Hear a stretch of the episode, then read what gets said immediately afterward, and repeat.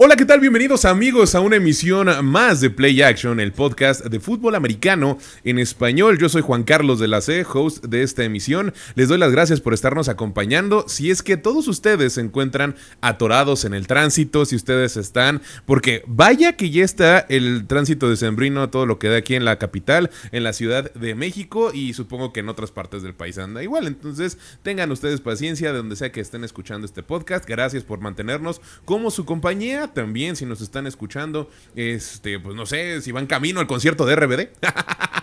Aquí en la Ciudad de México, yo tengo en lo personal muchos conocidos que están yendo a este concierto. Entonces, si van a recordar sus años mozos de adolescencia, pues por favor, eh, acompañen, eh, más bien, eh, lleven dentro de su camino a este podcast que los va a mantener muy bien informados acerca de todo lo que sucede en el mundo del fútbol americano. Ya saben, yo en un momento más vamos a platicar del Thursday Night y todo lo que sucedió con el equipo de los Vaqueros de Dallas. Yo en lo personal creo que pueden convertirse en contendientes a llegar lejos en, postemporada. No creo que todavía que sean contendientes en Supertazón.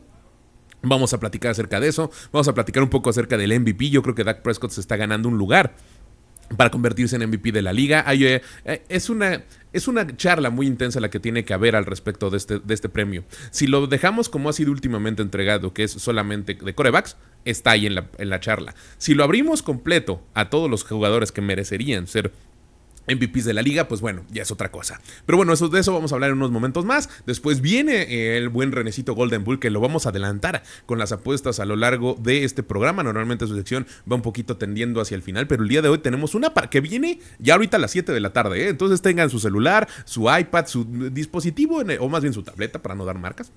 pero tenga su dispositivo con el cual hace normalmente usted las apuestas que aquí le recomendamos para que eh, la meta, porque es ahorita a las 7 de la noche uno de los partidos que eh, pues va a empezar también a definir todo lo que sucede de la NCAA. Vamos a platicar de lo que sucedió en los, en los juegos de la semana pasada, después del eh, especial que les tuvimos aquí entre la Taberna Sports y Play Action. Y pues bueno, también va a venir Rodrigo Ruiz para platicarnos acerca de eh, hacer un corolario de todo lo que sucedió en la final de la UNEFA y pues qué es lo que sucedió con el campeón. Si usted no la vio, aquí lo vamos a tener todo lo que tiene que ver al respecto de ella. Y pues bueno, nosotros vamos a arrancar, como ya le mencionaba, con esto que es el Thursday Night.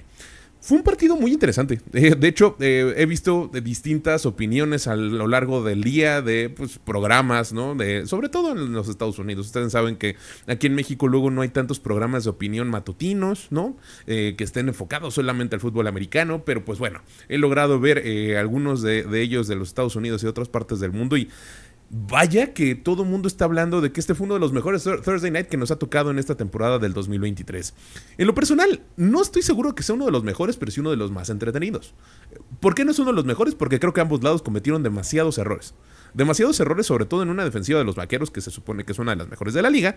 Y creo que eh, Seattle supo explotar muy bien algunas de las áreas en las cuales se sentían demasiado confiados. Ejemplo, Duron Brand el día, eh, más bien la semana pasada, platicábamos acerca de cómo este muchacho de segundo año que juega para los vaqueros, que está eh, cubriendo un, lugar importante dentro de esta defensiva, pues después de que Estefón de, de Dix sale lesionado ah, en la jornada 2 y pues se va a perder toda la temporada, pues él sale, ¿no? A, Avante y dice, bueno, pues yo me voy a quedar con este lugar. Y a lo largo de los juegos en los cuales ha sido titular para los vaqueros de Dallas, pues ha, ha logrado interceptar y regresar a touchdown cinco intercepciones, lo cual es un dato impresionante. Hasta el día de ayer tenía siete intercepciones en toda la campaña, convirtiéndose en uno de los corners, no, no forzosamente de élite, porque no siempre los que tienen más intercepciones son los mejores corners de la liga. Sin embargo, si uno de los que ha sabido aprovechar mejor sus oportunidades.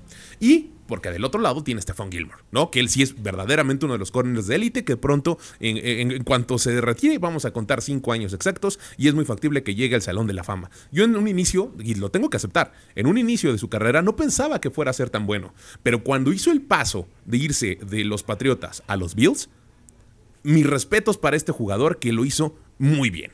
Y ahora, adaptarse a un nuevo esquema donde no solamente tiene que jugar como él estaba acostumbrado, con quedarse en un solo lado y sí tiene que empezar a, seguir algunos receptores, porque por ejemplo en estos momentos él es el corner número uno de los vaqueros, lo está haciendo bastante bien. Hay que también saber eh, aplaudir y reconocer cómo es que se ha adaptado el esquema defensivo de los vaqueros a lo largo de toda esta temporada.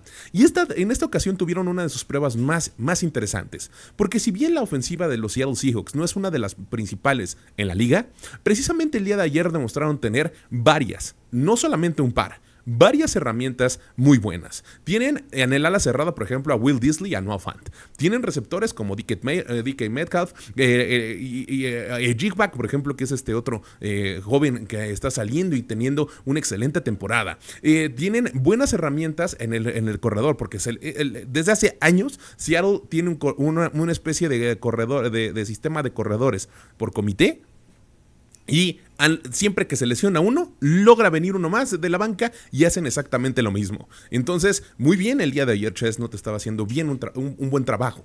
Entonces, encontraron una especie de, de, de, eh, eh, de, rival que supo adaptarse a las ventajas que tienen los vaqueros y desde el minuto uno, Dickett Metcalf aprovechó eh, el duelo que tenía con el mismo, el, mismo Duron Bland del que hemos estado hablando y se lo llevó para más de 120 yardas en todo el partido. 140 yardas, si no me recuerdo, fue en lo que cerró, y dos anotaciones.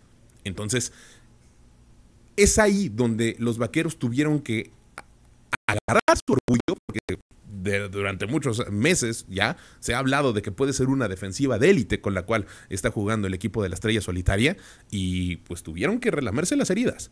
Y desde un momento, desde, eh, desde que ellos anotaron sus primeros tres puntos, porque ellos inician el partido anotando eh, o con una serie ofensiva, tuvieron que irse frente a la marea, ¿eh? Y tuvieron que ir en contra de lo que estaba haciendo Seattle y saber responder a lo que estaban haciendo.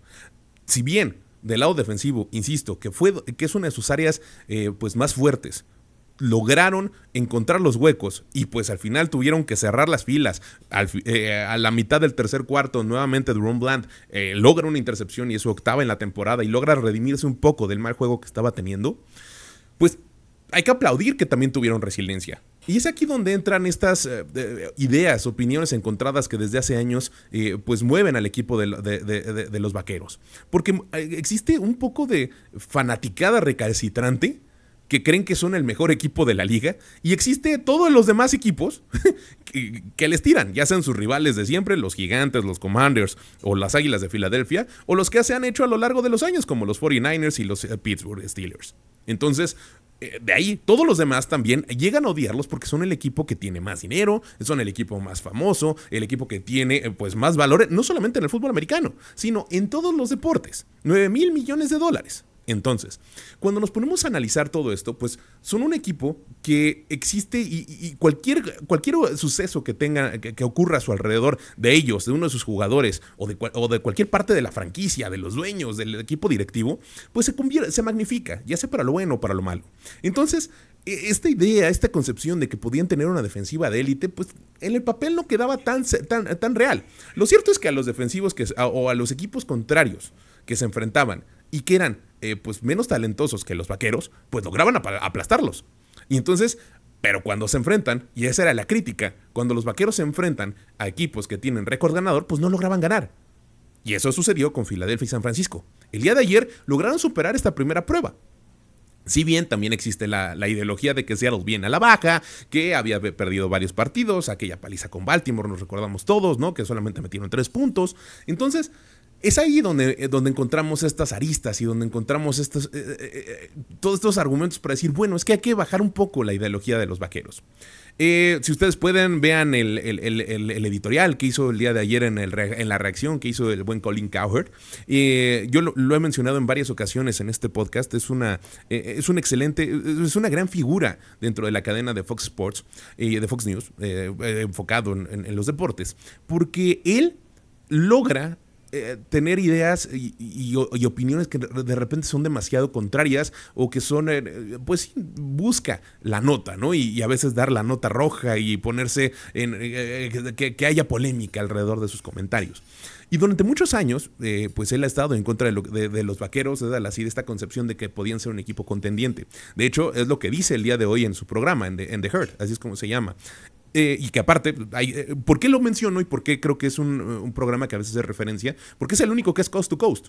Él se transmite todos los días, de, si no mal recuerdo, de 10 a 1 de la tarde.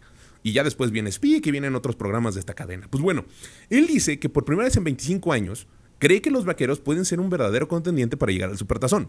Yo no estoy completamente de acuerdo con él, pero tampoco quiero desechar el hecho de que él es una persona que durante muchos años pues ha dicho que los vaqueros no son nada. o, más bien buscaban, no que no sea nada, pero que sí desinflaba la burbuja en la cual se metían los comentaristas y toda la gente alrededor de este equipo.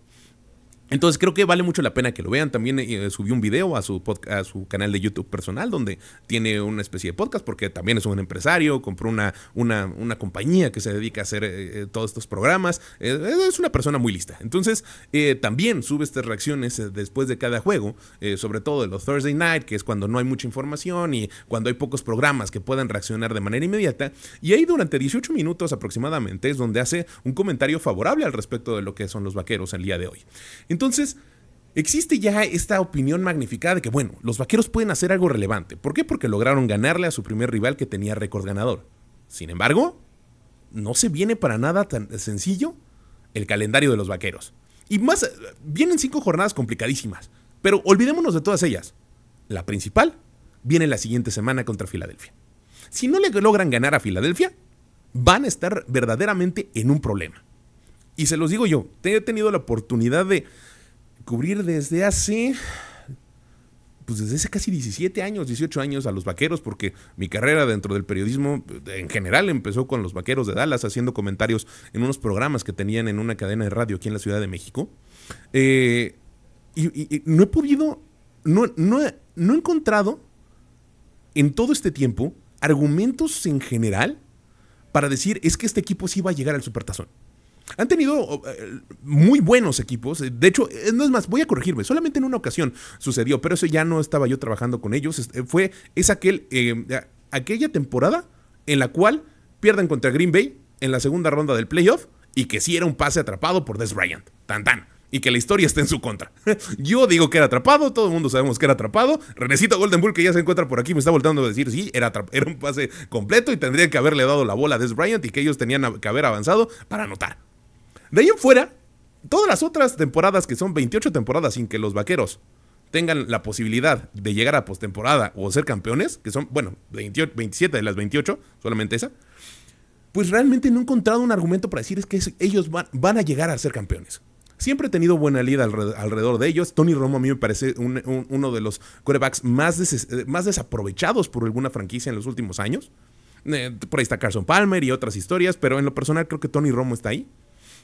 Sobre todo la manera en la que se retira después de una lesión, le ponen a Dak Prescott, lo que sucede que dice, bueno, pues ya no voy a, ya me voy mejor a ser comentarista, eh, también como llega, ¿no? Y existe este, desgraciadamente mucha gente en su memoria solamente guarda aquella falla en la cual justo eh, entrando en el partido de comodín contra Seattle, eh, falla a la hora de hacer el hold del, del punto extra que les daba la gana en ese momento, ¿no? Eh, eso fue en la temporada 2011. No, tiene que ser más allá. debe de haber sido como la 2007, 2008 por ahí. Entonces, eh, alrededor de toda esta franquicia de los vaqueros y el tiempo que he tenido alrededor de ellos, pues no he encontrado un momento en el que tengan un equipo tan bueno como el de ahorita. Tengo que ser completamente sincero. Pero tampoco estoy seguro de que puedan llegar al Supertazón. No estoy seguro de que puedan, de que, de que esta defensiva, después de lo que vimos el día de ayer, aguante un partido completo contra San Francisco, por ejemplo. El día de hoy no, temo sobre la actuación que pueda tener Dak Prescott frente a San Francisco. Temo de lo que pueda hacer la defensiva en contra de, eh, digo, Samuel, en contra de Christian McCaffrey, en contra de todas estas herramientas que tienen a su disposición. Y del otro lado, también no, estoy seguro de que puedan detener a Jalen Hurts. Es por eso, eh, hablando de Filadelfia, obviamente, y, AJ Brown y todos estos jugadores impresionantes que también tienen eh, las águilas. Entonces, no estoy seguro, no estoy completamente seguro de que puedan llegar lejos o que pueden llegar al supertazón. Es más, lo platicaba también hace unos minutos eh, fuera de micrófonos. Creo que los vaqueros sí tienen el equipo para poder llegar a lo mejor a la final de conferencia. Pero dar el último salto, no estoy seguro de que les alcance. Nos tienen que demostrar mucho. El, este fin de semana viene un reto que ellos no están para nada ligados con, con él. Viene el reto de que Filadelfia tiene que perder ante San Francisco. Porque si llega a perder contra San Francisco y los vaqueros en el caso utópico y que todo se acomode de manera correcta, ganaran la siguiente semana contra Filadelfia, ellos podrían colarse a ser el líder de, la, de toda la conferencia y recibir la postemporada en casa. Y eso cambia completamente el panorama para este equipo. ¿Por qué? Porque la estadística es que no han perdido para nada en casa en los últimos 13 o 14 partidos. Y por lo menos en esta temporada no lo han hecho. Y normalmente aplastan a todos los equipos que se enfrentan, con excepción del día de ayer a Seattle. Entonces, las estadísticas, el panorama cambia completamente para el equipo. Si es que esto logra pasar. Entonces, por eso digo que el primer paso o el medio paso que se tiene que dar siguiente sucede este domingo a las 3 de la tarde cuando se enfrentan San Francisco con Filadelfia. Y después Pase lo que pase, pero si gana, si gana San Francisco, aún con mayor razón, los vaqueros tienen que ganarle a Filadelfia en su casa la siguiente semana. Y todo el mundo sabemos al respecto del desempeño que han tenido. Y uno de los, de los puntos importantes alrededor de ello ha sido Mike McCarthy. Creo yo que esta es la primera ocasión en mucho tiempo que después de acoplarse durante las primeras semanas a hacer llamadas ofensivas y de saber utilizar a sus piezas, está teniendo el mejor desempeño como coach en mucho tiempo. Y es más, podríamos hasta decirlo que eh, podría estar como candidato a ser uno de los mejores cinco coaches de toda la temporada en la NFL. Y es, y es aquí donde voy a hacer un comentario que, pues, tengo que ofrecer, o más bien tengo que aceptar que me equivoqué un poco al respecto de un jugador, pero también tengo que señalar que no lo estaban usando bien. Voy alrededor de CD Lamp. Hace unas semanas y de hecho me, me hacen mucha burla mis amigos al respecto de esto, yo dije que no era un receptor 1, yo creo que es un receptor 2. Pero también dije, y al contrario, está demostrando en, esta, en las últimas semanas, ha demostrado que tiene 5 touchdowns después de que descansaron, ya no tiene 5 touchdowns, tiene más de 400 yardas en estos partidos, muy bien. Ha demostrado ser una, una, una gran amenaza para la ofensiva de los vaqueros. Y es la, primera opción que siempre busca Dak Prescott en la, en la parte profunda del campo de juego. Pero tenemos del otro lado, que también hice el comentario, es que Mike McCarthy no lo está sabiendo utilizar. ¿Por qué? Porque yo creo que el esquema que estaba utilizando al principio del año, si era necesario un receptor número uno tradicional, que midiera dos metros y que pudiera agarrar el balón donde fuera del campo. Sin embargo, es CD Lamp un receptor más de finura en inglés le llaman the finis, eh, wide receiver, ¿no? Entonces, él es el que te va a hacer algunos movimientos, el que se va a llevar a los, a los corners o a los safeties contrarios, que va a encontrar los huecos entre cada una de las zonas de, la defensa. Y esto es lo que lo hace, lo, hace, lo ha, lo ha hecho brillar a lo largo de la temporada. Y justo Mike McCarthy adaptó después de la semana de descanso que tuvieron su esquema ofensivo para poder sacarle provecho a esto, y no solamente con él, también con Brandon Cooks. Él promediaba alrededor de 40 yardas antes de que se fueran al descanso. Después de eso ya, tiene ya promedia 60 yardas por juego y aparte ya tiene cuatro anotaciones. Entonces, esto habla de una evolución, no solamente de Dak Prescott o solamente de los jugadores, sino de cómo es que ha estado teniendo en su desempeño como coach Mike McCarthy. Aunque aquí tengo que hacer un, asterisco. Creo, creo que hubo en específico un par de llamadas ofensivas que en lo personal no habría hecho. Ejemplo, cuando en cuarta oportunidad se la juegan y no, y no van por los tres puntos que los acercarían en el marcador a Seattle y, acortarían la ventaja que tenía en el tercer cuarto. Y al final, cuando también nuevamente cuarta y tres en la, zona roja, manda un pase intentando ganar yardas o anotar. Cuando nuevamente podría haber sacado los puntos y hacerle más complicada la vida a la, a la ofensiva de Seattle. Entonces, Creo que son ajustes que tiene que hacer. Nadie es perfecto. Yo creo que no, yo no estoy en su lugar porque no tengo las habilidades de un head coach. Sin embargo, a todos nosotros nos toca ver y, y pues señalar lo que creemos que puede ser distinto. De hecho, vamos a escuchar lo que dijo Mike McCarthy el día de ayer después del partido, justamente hablando del desempeño y la resiliencia que tiene su equipo. I mean, I think the fourth quarter really tells the story. Obviously, um, a tremendous amount of back and forth. Uh, the first three quarters. But you know, we, we, we talk about all the time picking up for one another, um, football, uh, clutch you know clutch plays. Defense goes out and you know gets the takeaway. Uh, unfortunately, we didn't get any points off it. Um, and then they had the two fourth down stops, and obviously, you know the offense didn't didn't punt. So, and I, you know the special teams was there wasn't really, you know, a whole lot of activity there, but uh, just an excellent, excellent team win. Mike Todd with ESPN. You've not had a lot of games like this uh, this year, especially at yeah. home. What can you learn? What have you learned about your team tonight? Well, I uh, told the team um, after the game that we need we, we, need games like this. I mean, this is what December football looks like, and you know, and I, we all understand what's in front of us because uh, you have to win the close games. I mean, to get to where you want to go, uh, you have to win these kind of games. Última parte, creo que, eh, sobre todo lo las primeras frases y estas últimas tres, cuatro frases que menciona, que es, eh, creo que el cuarto cuarto es el que cuenta la historia del partido. Y al final, cuando dice, este es, eh, yo le dije al equipo fuera después de la mitad, este es el, juego que se ve en diciembre y estos son los, los juegos difíciles que tienes que, ganar para llegar a los playoffs. Estas son las partes importantes de la experiencia que tiene Mike McCarthy. A veces se nos olvida que ya él tuvo, estuvo bajo su mando Aaron Rodgers en dos temporadas de, MVP. Hay que, se nos olvida también un poco que él llevó a, dos supertazones a, a, Green Bay. Entonces, ganó uno. Entonces es un coach que sabe cómo ganar. me están corrigiendo, llevó solamente a, un, a, un, supertazón a Green Bay. Perdón, sí es cierto, el otro se me olvidó. Perdón, gracias. Gracias por la corrección. Llevó a un supertazón y ganó uno. Bueno, mejor para mí. Su récord en supertazón está invicto, ¿no? Entonces la idea y el punto principal de Mike McCarthy es que tiene esta experiencia, tiene esta este expertise. Y había un cúmulo de, señalamientos de que se le había olvidado cómo mandar jugadas y que no era el mejor hacia el final de su, tiempo con Green Bay. Y no estoy completamente de acuerdo. Creo que al final del día Aaron Rodgers se convirtió, como se convirtió también en los últimos años que él estuvo en Green Bay, en una especie de bala perdida que no, sabe, que no, estaba de acuerdo con lo que le estaban mandando hacer. Y Matt LaFleur puede decir lo mismo. Y ahorita en los Jets, pues bueno, no pudimos ver qué sucedió porque tuvo cinco jugadas, ¿no?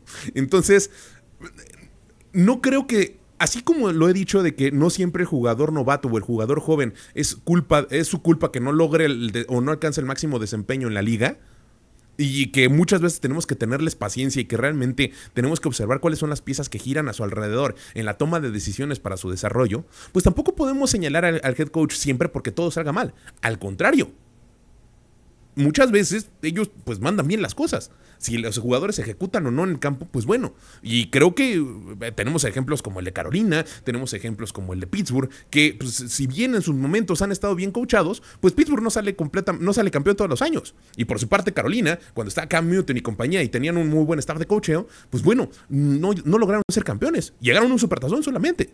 Entonces, hay que, hay que mirar todas las aristas que existen alrededor de los coaches también. Y hay muchas piezas que giran a su alrededor. Vámonos al otro tema rápidamente de este editorial, el MVP. Creo que Dak Prescott sí está jugando a un nivel muy bueno y a un nivel para ser considerado entre los mejores quarterbacks de la liga.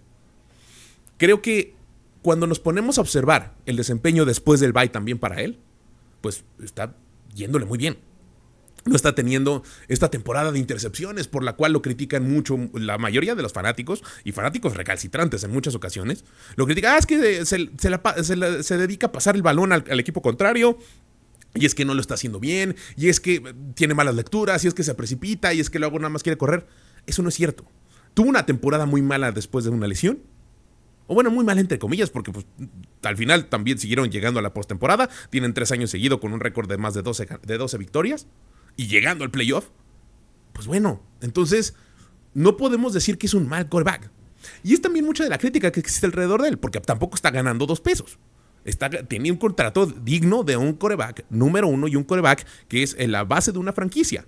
Lo que había hecho falta es dar este empujón extra, dar este paso que lo llevara hacia ser una, una personalidad confiable. Y creo que en estos momentos él sí está siendo el jugador más valioso de los vaqueros. No está siendo Micah Parsons, no está siendo Lawrence, no está siendo eh, eh CD Lamb, no está siendo eh, Tony Pollard. Que Tony Pollard está desaparecido realmente en la ofensiva. Y lo comenté también en su momento. Sí que le está haciendo falta a los vaqueros porque les hace falta este jugador que entre duro por las yardas eh, que están por en medio de la línea de golpeo. Y Tony Pollard era también este otro receptor que le gustaba ser más ágil, más habilidoso y que ganaba con el cambio de ritmo. Entonces, él, está, está desaparecido. ¿Quién está siendo el que mueve realmente a los vaqueros? Dak Prescott. Y Dak Prescott está tomando buenas decisiones en el campo de juego. Le hace falta enfrentarse a una defensiva de verdad. Cuando estuvo frente a San Francisco, le falló.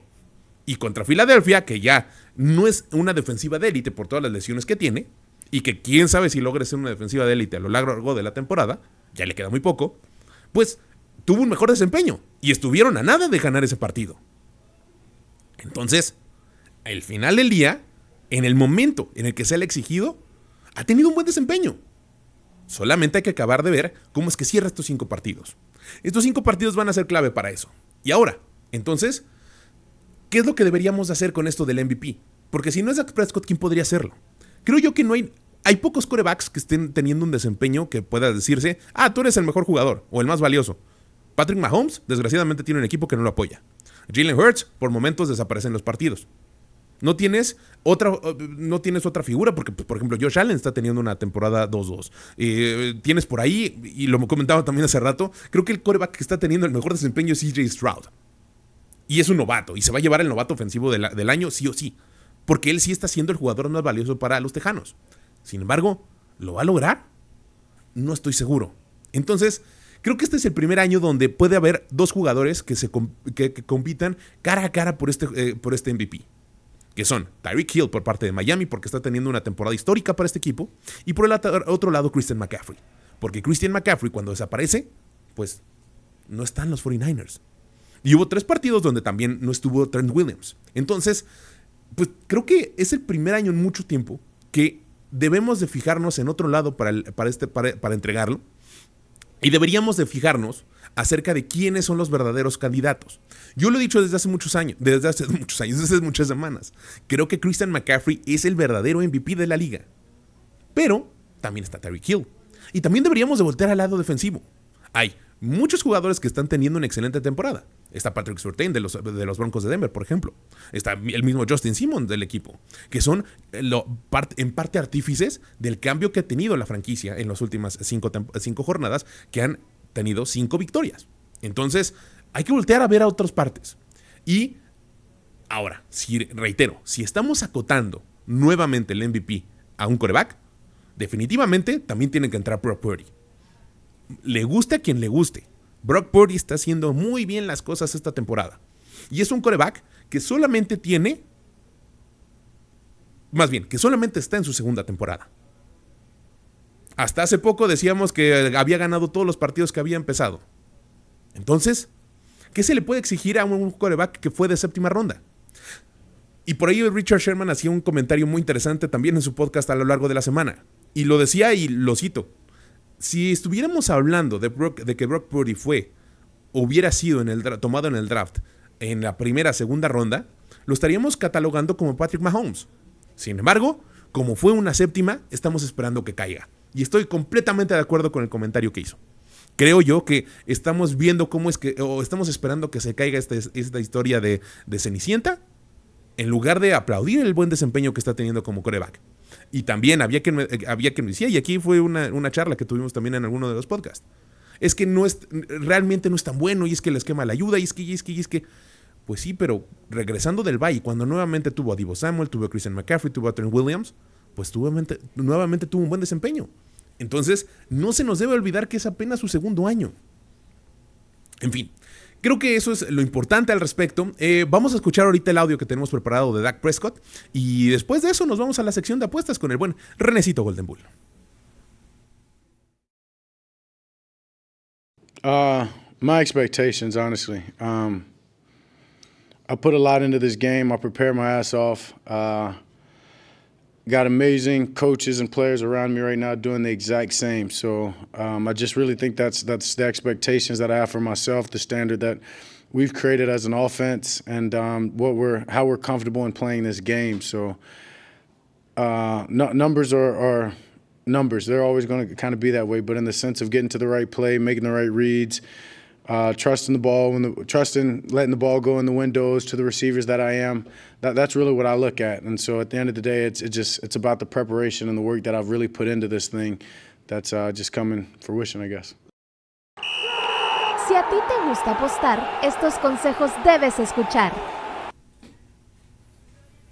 Ya estamos al aire y antes de empezar con Renecito Golden y ya entró tu, tu, cortinilla, solamente quiero hacer un comentario. Me están diciendo, eh, Antonio Sotomayor, estás especulando además, ya vimos que no pueden parar a CMC y a Vivo y tampoco pararon a Horse en Philly. Por eso es importante que hagan realmente valer la ventaja que han tenido de locales. Eso me lo comentan en Facebook. Creo yo que... Eh, hay que decirlo, el señor Antonio Sotomayor es eh, fanático de los vaqueros y es también a ratos muy crítico de él y de ellos. Y yo creo que justo le pasa esa parte a los, a los fanáticos de los vaqueros. A veces eh, son demasiado obvios con respecto a lo que hacen bien y a ratos son demasiado catastróficos cuando algo ocurre mal. Y creo yo que estoy tratando de ser una persona neutral aquí diciendo si son capaces de llegar a la final de conferencia. Ya que ganen lo demás, no estoy seguro. Pero llegar a la final de conferencia sí. Y si logran ganar contra Filadelfia la siguiente semana, lo reitero. Ahora sí, Renecito Golden Bull, ¿cómo estás, mi hermano? al millón, al millón. al millón, eso es todo. Y, como siempre estás abriendo tu, tu, Red Bull. Tu Red Bull. Eso es todo. El hombre guapo de aquí de, de Pop. Amigo, Amigo. Te estamos adelantando hoy, ¿eh? Porque eh, me hiciste un, un, request especial. Sí, llegué, llegué prácticamente, está poniendo un pie aquí. Necesitamos entrar antes. ¿Por qué? Porque Oregon juega el campeonato, el último campeonato de la Pac-12 antes de que se convierta en Pac-2. Y... contra los Washington Huskies. Oye, ¿y tú estás completamente seguro de que gana? Completamente seguro. Así. Así. Ya. Ya. Michael Penix Jr. y compañía, nos olvidamos de ellos. Olvídense de ellos. Los tiramos a la basura. Tírenlos a la basura. ¡Wow! Fuertes declaraciones. ¿Por qué? Eh, lo platicábamos fuera del aire. En las últimas semanas, bueno, vamos a remontarnos un par de meses antes, en octubre, ya prácticamente dos meses, eh, jugaron y la única derrota de Oregón fue precisamente de visita en Washington por tres puntos. Hubo tres situaciones en este partido en donde Oregón pues pudo haber ganado, ¿no? Si no mal recuerdas, se la jugaron tres veces en cuarta oportunidad, y las tres no lo, no lo lograron. Si cualquiera de esas cuartas oportunidades la hubieran logrado, hubieran ganado el partido. Sobre todo antes de irse al descanso, que tenían cuarta y gol, en lugar de ir por los tres puntos, decidieron jugársela, no lo hicieron. Eh, si se ven en la misma situación, Oregon no se va a ir 0 de 6 en cuartas oportunidades para ganar un partido. Entonces, tomando en cuenta eso y el desempeño de los últimos dos, el último mes, porque recordamos también que a partir del partido de Arizona, Washington ha ido de más a menos. En, rivales, eh, fíjate aquí justo, justo estaba viendo los, los números. En los últimos cinco partidos, Oregon eh, contra um, Utah era favorito por seis puntos, ganó 35-6. Contra California era favorito por 27 puntos, ganó casi por 50 puntos. Eh, contra USC era favorito por 16 puntos, ganó por 11 puntos. Eh, contra Arizona State era favorito por 24 puntos y ganó por 36 puntos. Y la semana pasada pues aplastó a Oregon State 31-7. Y pues bueno, la verdad es que Washington las últimas semanas podemos decir que ha sobrevivido, ¿no? Eh, yo estuve, tuve la oportunidad de ver el juego precisamente de la semana pasada contra Washington State. Eh, lo estaba viendo en casa del buen José Alberto Moscana. Saludos a mi hermano José Alberto. Eh, creo que porque vimos juntos el de Michigan, ¿no? Teníamos que ver ese de Ohio State, muy, muy buen partido, este que gana Michigan. Y después vimos el de, el de Washington contra Washington State. de verdad, sufrieron de más. Sí. Sufrieron de, más. Y había, no entendía yo porque el desempeño de la ofensiva no era el que habíamos visto durante toda la temporada con Michael Penix.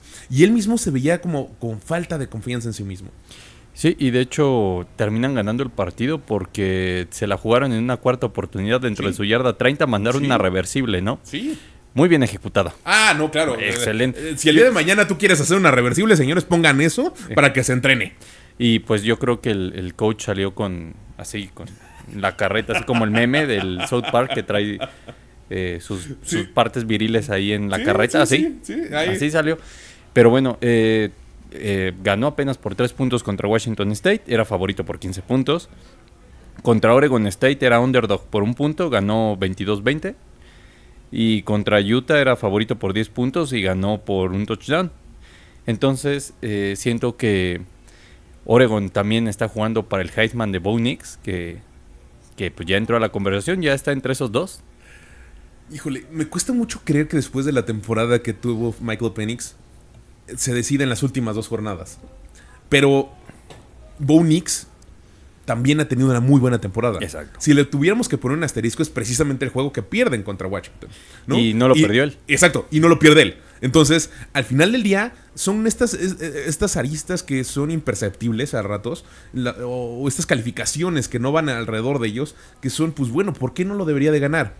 Pero insisto, me cuesta mucho creer que después de la gran temporada que tuvo Michael Penix, eh, se lo tengamos que quitar después de esto. Creo yo que debería definitivamente, de- no importa el resultado de hoy, a menos de que tuviese una de las peores de- de- de- desempeños de la historia con 10 intercepciones, 4 fumbles y que mm, pase para 10 yardas nada más, creo que se lo deberíamos de quitar. Sin embargo, si no sucede todo esto catastrófico que estoy mencionando, creo que lo debería de mantener, porque toda la temporada lideró a un gran equipo de Washington que justo no tenía a la defensiva para respaldarlo. Y esto lo vimos en las últimas temporadas. Digo, perdón, en las últimas jornadas. En las últimas jornadas, en gran medida, la defensiva de Washington es la que los ha dejado también en la calle de la amargura. Eh, pues, en el partido de USC. Nada más, ¿no? Entonces, metes, metes 53 puntos y estaba sufriendo. Es... ya. No, Ajá, ¿De qué estamos exacto. hablando, no? Entonces, eh, pues, Pero bueno, ¿cuál es la apuesta? Porque por Sí. eso estamos empezando ahorita. tienen 20 minutos para meterla. Voy a decirla y después ahondamos un poco más. Adelante. Eh, el over en la primera mitad, ojo, es primera mitad nada más. No, no partido entero. El- del partido entero también me gusta. Está el número en más de 37 puntos. Pero por ahí en el partido de temporada regular, hace en octubre, eh, en el primer, en el- la primera mitad se metieron el 70% de los puntos y en la segunda mitad eh, pues las defensivas ajustaron y, y, pues bueno, estuvo más cerrado el partido y ha sido una constante en los, en los juegos de Washington sobre todo, que en la primera mitad se anotan muchos puntos y después como que su defensiva ajusta, el rival ajusta y se convierten en un poco más cerrados los encuentros. Y en este rubro de puntos en la primera mitad, Oregon, la ofensiva de Oregon es eh, top 3 de la nación, promedia arriba de 26 puntos por partido en las primeras mitades. Entonces vamos a meter la apuesta primera mitad, total de puntos de Oregon, más de 20.5. Es decir, si meten tres touchdowns con su conversión, eh, se cobra la apuesta. Tengo que decir que yo ya la metí. Sí, tienen que meter 21 puntos. A pesar de que yo tengo varias semanas diciendo que creo que Washington no debemos de, de- de dormirnos, y tú opinas lo contrario, y está bien. Por eso también esto- son ricos estos programas de, de- de análisis y demás, eh, por las opiniones contrarias. Sí metí el hecho de que eh, Oregon puede meter 21 puntos. Y es por lo que estamos platicando en estos momentos. Al final del día, la defensiva le ha costado mucho tener un buen desempeño, sobre todo en la primera mitad. Sí, sobre todo arrancando y Oregon es muy bueno arrancando No, los eh, partidos. Bonix y compañía de verdad son una máquina. Y no, so- no eres la primera persona que escucho decir eh, que, es, que, que analiza la NCAA a fondo que Oregon está jugando a un muy buen nivel. Eh, Son eh, distintos y varios programas de análisis a lo largo de todo el mundo, sobre todo en Estados Unidos, que eh, pues sí mencionan a Oregon como el que juega mejor por arriba de Georgia, por arriba de Michigan, De hecho, por el buen desempeño que están teniendo. Si por ahí tienen abierta su aplicación de apuestas, váyanse a las futuras de NCAA y en este momento Oregon está pagando 6 a 1 el ser campeón del playoff. Puede ser una buena apuesta. Es una inversión riesgosa a largo plazo, ¿no? Si le meten 100 pesitos van a cobrar eh, 700 al final de la temporada si Oregon es campeón. Si le meten, digamos, mil pesitos, van a cobrar 7 mil pesos eh, al final de la temporada si Oregon es campeón.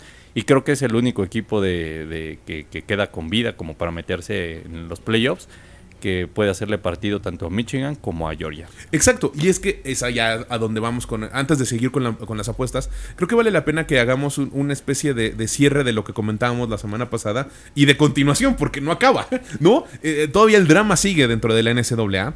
Creo que eh, cuando nos ponemos a analizar lo que está sucediendo alrededor del playoff, eh, nuevamente reitero mi comentario.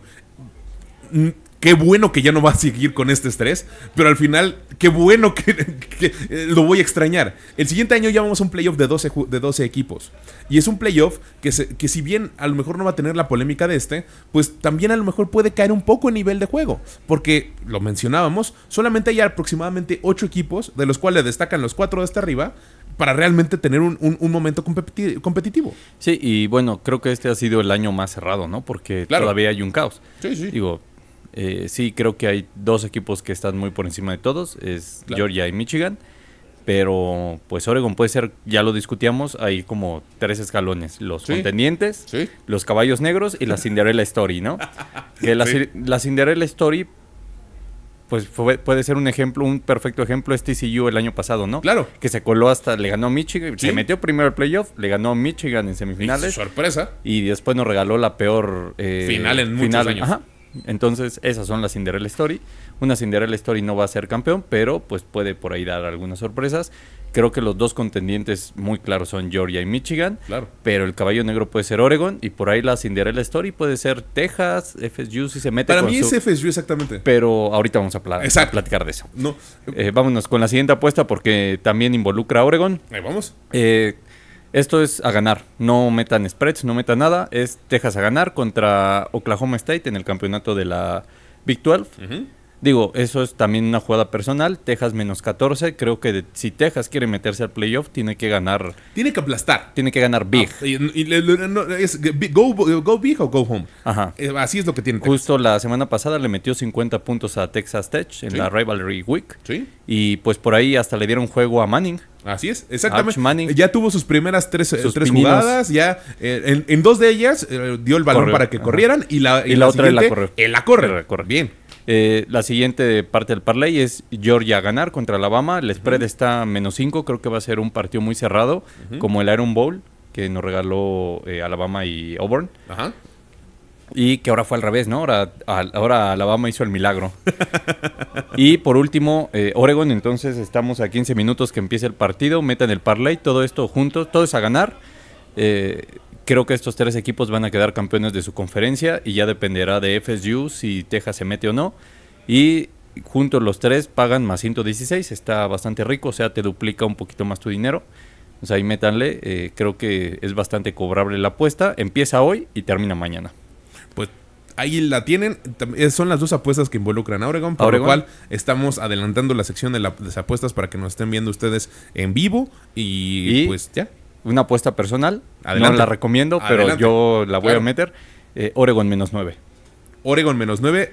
Reiteramos, ¿tú crees que Oregon le gana a Washington el día de hoy? Yo creo que va a ganar por 17 puntos. 17, o sea, dos anotaciones y media. Dos anotaciones. ajá. Perfecto. Y pues vámonos con la siguiente apuesta. Estas ya son para el sábado. Eh, este partido es de Michigan contra Iowa. Vamos a tomar a Michigan menos 21. Creo que esto va a ser una masacre. Iowa. Tendría no- que. Iowa, los partidos que da son, de, son, son para dormirte. No es mala onda. Es que- Tiene una excelente defensiva. Sí, pero es- su ofensiva no se mueve. Es que a eso voy. Eh, Iowa, cada, cada partido eh, rompía récord sobre el total de puntos en un partido. O sea, empezó en, en el over-under en, en 39, bajó a 35. 31. Es un ofensivo bostezo. Ter- terminó el. Es, es increíble cómo con- en su partido contra Nebraska el partido se fue under. El over-under estaba en 26 puntos. Contra Nebraska. 26 puntos. Y nada más como, como dato, dato curioso de Nebraska, Matt Rule en la semana dijo, es que tenemos que buscar a ver cuáles son los corebacks que nos pueden llegar. Hay que recordar que cada coreback ahorita titular que te pueda llevar lejos en la postemporada está entre, porque le tienen que pagar entre un millón, millón y medio, dos millones, y no tenemos el presupuesto, entonces tenemos que ver qué es lo que sucede. Es una, es una eh, perdón, es una ofensiva, es una, es un programa que si bien es de los clásicos de la, NF de la NCAA, en este momento no está nada bien. Exacto. Y contra ellos les fue así al equipo que estaba en el 9 o 16 del top 25, Ajá. eh, que es Iowa. Entonces, Bueno, pero es que es, es lo- a lo que voy. Eh, Iowa impresionante. El, el over-under de este partido estaba en 26 puntos. Eh, iban 10-10 en el último cuarto. Avanza Iowa en la última serie. E increíblemente eh, patea, meten a su pateador que no había intentado un gol de campo en dos años porque lo acaban de traer. Mete el gol de campo y se acaba el partido y el partido se fue under. Entonces es increíble. O sea, si este partido hubiera acabado 17-14, hubiera, se hubiera cobrado el over. sí, no de acuerdo. Es, es increíble. 13-13 y se cobra el over. Sí, sí, sí, sí. Se hubiera ido a tiempos extra y se cobra el over. Pero bueno, Si, si se bautizaran a las ofensivas del NCAA, yo diría que la ofensiva de este año del Iowa es la ofensiva bostezo. sí. Definitivamente. Sí, no, no creo que le vayan a meter un solo punto a Michigan. O sea, también si por ahí quieren meterle al under de puntos de, de Iowa, estaría rico. No sé en cuánto esté, no chequé la línea, pero pues puede ser una buena recomendación. Yo creo que Michigan no se va a despeinar y tiene que ganar por pues, 21 puntos. Excelente. Siguiente apuesta, señor Ardilla. Eh, tenemos un teaser de 6.5 puntos de dos underdogs. Dos underdogs que me gustan bastante. El primero son los, este, los Rebels de la UNLV que van contra Boise State. Eh, dejaron pasar este, la, la oportunidad UNLV de recibir este partido en su casa, perdiendo la semana pasada. Pero eh, Boise State la verdad es que ha dejado muchas dudas esta, esta temporada y creo que por ahí eh, en UNLV puede ganarlo outright el partido. Pero eh, bueno, al final creo que va a ser cerrado y comprarle 6.5 puntos a UNLV para subir su línea 9. eh, creo que se debería de cobrar. Y la otra es Tulane contra SMU. Tulane ganó toda la temporada, pero nunca me terminó de convencer. Y a muchos analistas también era siempre era esta semana va a perder Tulane y por algún motivo ganaba y, y así. Y la verdad es que SMU las últimas eh, semanas, bastante potente su ofensiva. La semana pasada metió, eh, recomendamos el over de puntos de SMU en la primera mitad. Ah, no, todo el juego, perdón. Todo el juego estaba en más 30, y- es, en over de 31 y medio.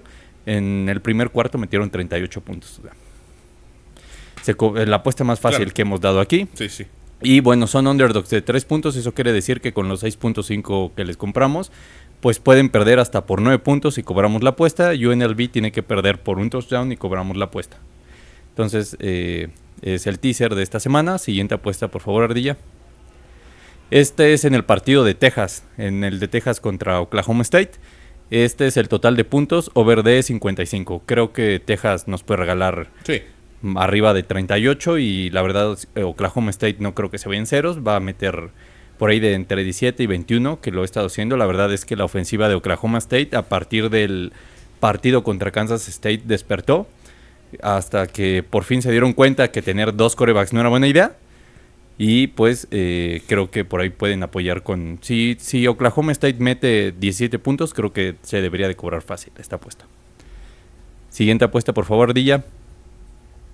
Esta, ah, fíjate, esta ya entramos a las apuestas de NFL. Adelante, por favor. Recordemos que esta semana eh, hay pocos juegos de NCAA, entonces, por cierto, la semana pasada, la apuesta fuerte, la de Old Dominion se cobró. Sí. Impresionantemente Sí, se sí, cobró. sí, sí, no sé si, si lo viste de, la manera en la cual se cobró. No, no vi el partido completo, la verdad, solamente vi que habían ganado. Te, te platico Sí, por favor, adelante. Iban perdiendo, empezando el tercer cuarto, 21-0. Yo ya había dicho, mi apuesta fuerte de la semana ya valió para pura madre. Eh, 21-7. Empieza el cuarto cuarto, 21-14. Eh, le meten un gol de campo, 24-14. Dije, ya valió. Eh, meten un gol de campo ellos, 21 24-17. Y la- el último minuto fue, fue como de película de, de risa. Eh, tenía, tenía el balón Old Dominion, Ajá, primera y gol. ajá. Después de un par de... ah, habían anotado, o sea, habían anotado el empate. Los echan para atrás por un face mask, face mask eh, ofensivo. Ofensivo. Después un sack, pierden el balón. eh, avanzan, o sea, avanzan otra vez cerca de, de territorio de, de este, ya no me acuerdo, contra Georgia State. Eh, avanzan cerca, cuarta se la juegan, no la hacen.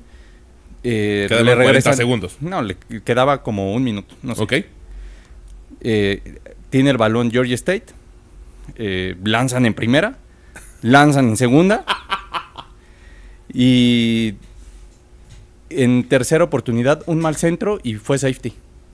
No puede ser. En- el- entonces el partido queda 19-24, patean, Patean y, y en el drive meten touchdown y se acabó el partido. y ganamos la apuesta. De Old Dominion. De Old Dominion. Old Dominion para toda la vida. De ahora en adelante. Hay que conseguirnos un jersey de Old Dominion. De Old- no, y, lo vamos, increíble. y se va a ver el oficial de Play Action. Nunca, nunca había. Sí, o sea, lo- dejé de ver el partido cuando iban de 21-0. Claro. En el tercer cuarto. Ya que hacías viendo ese juego, estoy de acuerdo contigo. De Y de repente vi que, ah, están un touchdown, lo voy a ver. Y vi que y anotaron y los echaron para atrás. Dije, otra vez ya valió. Y cuando volví a ver, ya iban, iban 19-24 con la bola en primera y gol. Y dije, ah. Oye, Y aparte, lo cagado es que se fueron hasta cuarta y gol.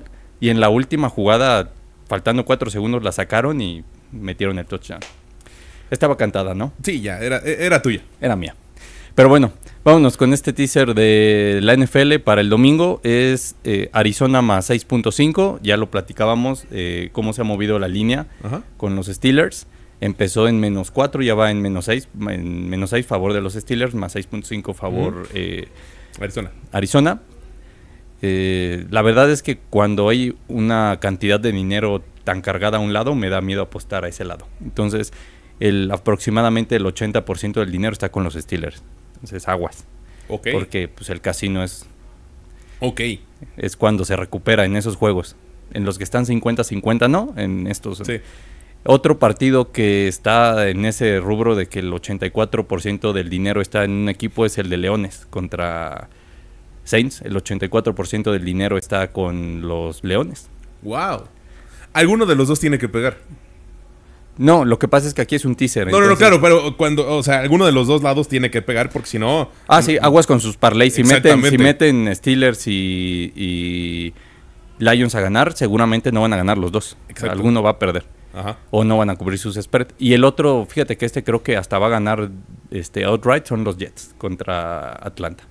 Wow, ¿tú crees que gana Jets contra Atlanta? Sí, pero recuerden que es un teaser, entonces al final queda Arizona más 13.5, Ajá.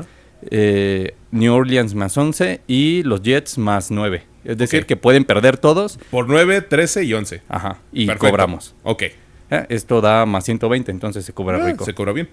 Y vámonos con el soñador. Ese. El, el rico de todas las semanas. El rico de todas las semanas más 1300. Bien. Eh, tenemos Filadelfia más 4.5 Ajá. contra San Francisco. O sea, si pierden. Pierde por gol de campo. cobra- hasta si pierden por 4, Exacto. cobramos. Eh, Green Bay Packers más 8. Ok. Eh, de local ya despertó Jordan Love.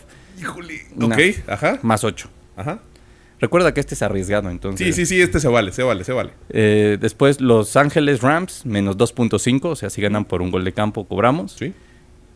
Texans menos 2.5. Yo sé que este no te va a gustar, pero yo creo que sí va a ganar Stroud y compañía por un gol de campo. Ya lo platicábamos Sí, hace ya lo rato en la comida. platicábamos, Lo pero- platicamos en la comida, sí. Eh, bueno, me- menos 2.5. Y por último, los Jets a ganar. Otra vez, tú estás con todo con los Jets esta semana. Sí. y todo esto nos da un acumulado de más 1300. Ok. Y pues entonces ya saben, metan ahí lo de los gancitos. Lo de los gansitos. Lo de los gancitos de la Este no, hay que- no hay necesidad de meterle mucho No, con lo de los gancitos, 50, 100 pesos y ya con eso. con eso. Lo del mandado casi. Así. Y ni mandado a hacer el día de hoy de las apuestas con Renecito Golden Así es. Y son todas. Muchísimas gracias por haber estado con nosotros como siempre. Quédate aquí, por Claro, favor, claro. porque ya viene el otro hombre inteligente que sabe todo acerca del fútbol americano nacional. Viene Rodrigo Ruiz, El único que sabe las el único que estadísticas las correctas. estadísticas correctas y no se inventa. Ajá, y no se inventa sacks. No se inventa Por favor, Rodrigo Ruiz, pásale, vamos a ardilla con su, con su cortinilla.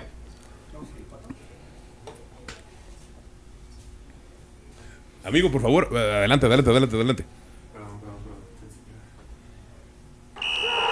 Llegó la hora del fútbol americano de la NCAA. Bueno, vamos con la ONEFA. Eh, mi queridísimo amigo Rodrigo Ruiz, gracias por estar con nosotros, gracias por venir. No, Eh, gracias a ti. Oye, ya llevas varias semanas viniendo aquí a la, a la- a la- a la colonia Condesa. Perdóname, a la del Valle. Oye, Perdóname, oye. Perdóname, perdóname. Estamos, estamos en la del Valle. Y este. Y, y, pues bueno, oye, vienes precisamente porque se puso buena la final de la semana pasada. Qué juego, ¿eh? Qué juego. No sé, René, un gusto verte otra vez. Juan Carlos, un gusto estar otra vez contigo. La verdad es que fue clásico instantáneo en toda la extensión de la palabra. La verdad es que eh, Borreos Monterrey termina coronándose 31-27 sobre auténticos Tigres. La última anotación eh, por ahí con 20 segundos más o menos en el reloj. Eh, un juego que, digo, igual que el del año pasado, el año pasado fue 32-30 en series extra. Este año Borreos Monterrey otra vez, la verdad es que se la vuelve a hacer auténticos en el último minuto, literalmente.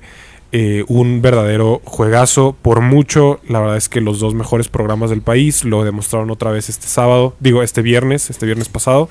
Y, y digo, Borregos justo campeón, lo, lo, lo decíamos aquí la semana pasada, ¿no? Era- eran los favoritos a pesar de que el juego fue en la Autónoma de Nuevo León. Pero bueno, un juegazo. Eh, a ver si, eh, el querido señor Ardilla, le mandé una liga, a ver si la puede ir poniendo. eh, es con lo- el resumen del partido. Esperemos que por derechos no nos lo bajen en esta ocasión.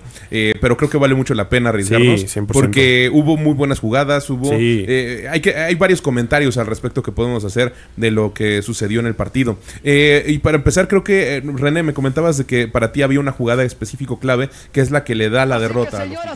Eh, sí, el punto extra que fallan. Uf, ese es un gran punto. Mira, Este, sí, digo, aquí ya estamos viendo las imágenes. La verdad es que desde, desde el snap número uno, Borreos Monterrey fue muy dominante la primera mitad. La primera mitad termina 10 a 0. Eh, el, el punto extra al que se refiere René es el primer touchdown de Tigres, eh, que es su primer drive ofensivo en la segunda mitad. Es un drive de cerca de 11 jugadas más o menos, si no mal recuerdo. Todas de ellas eh, acarreos, todas eh, dominaron completamente con la, se- eh, la segunda mitad con su juego terrestre. Eh, Fer Sarabia, que digo, no empezó el juego de, de la mejor manera. Justo aquí lo estamos viendo en pantalla. la- ¿Cómo es que hubo una intercepción? Sí, lanza una intercepción en su primer drive. La verdad es que Sarabia, esto no lo comenté la semana pasada, pero Sarabia, si había un punto de énfasis para él durante la temporada, fue justamente cuidar el balón, por la razón que sea, en el primer cuarto. En la primera mitad, la mayoría de sus intercepciones venían en esta situación, errores no forzados. Desafortunadamente para Tigres, y yo creo que esa fue la historia también para ellos del lado ofensivo, su juego aéreo fue completamente inoperante. Eh, Pato Quiroga, el coreback, les regresa el balón literalmente en el siguiente drive.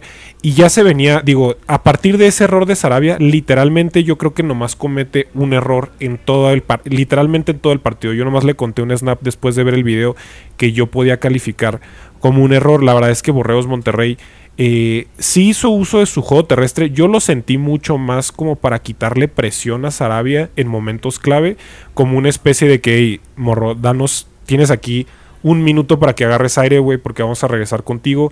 Aquí con Daniel Santos, que fue esos receptores que, que- de verdad alzó la mano durante esta final. eh, en la primera anotación en un drive que, digo, completamente dominado por el juego aéreo.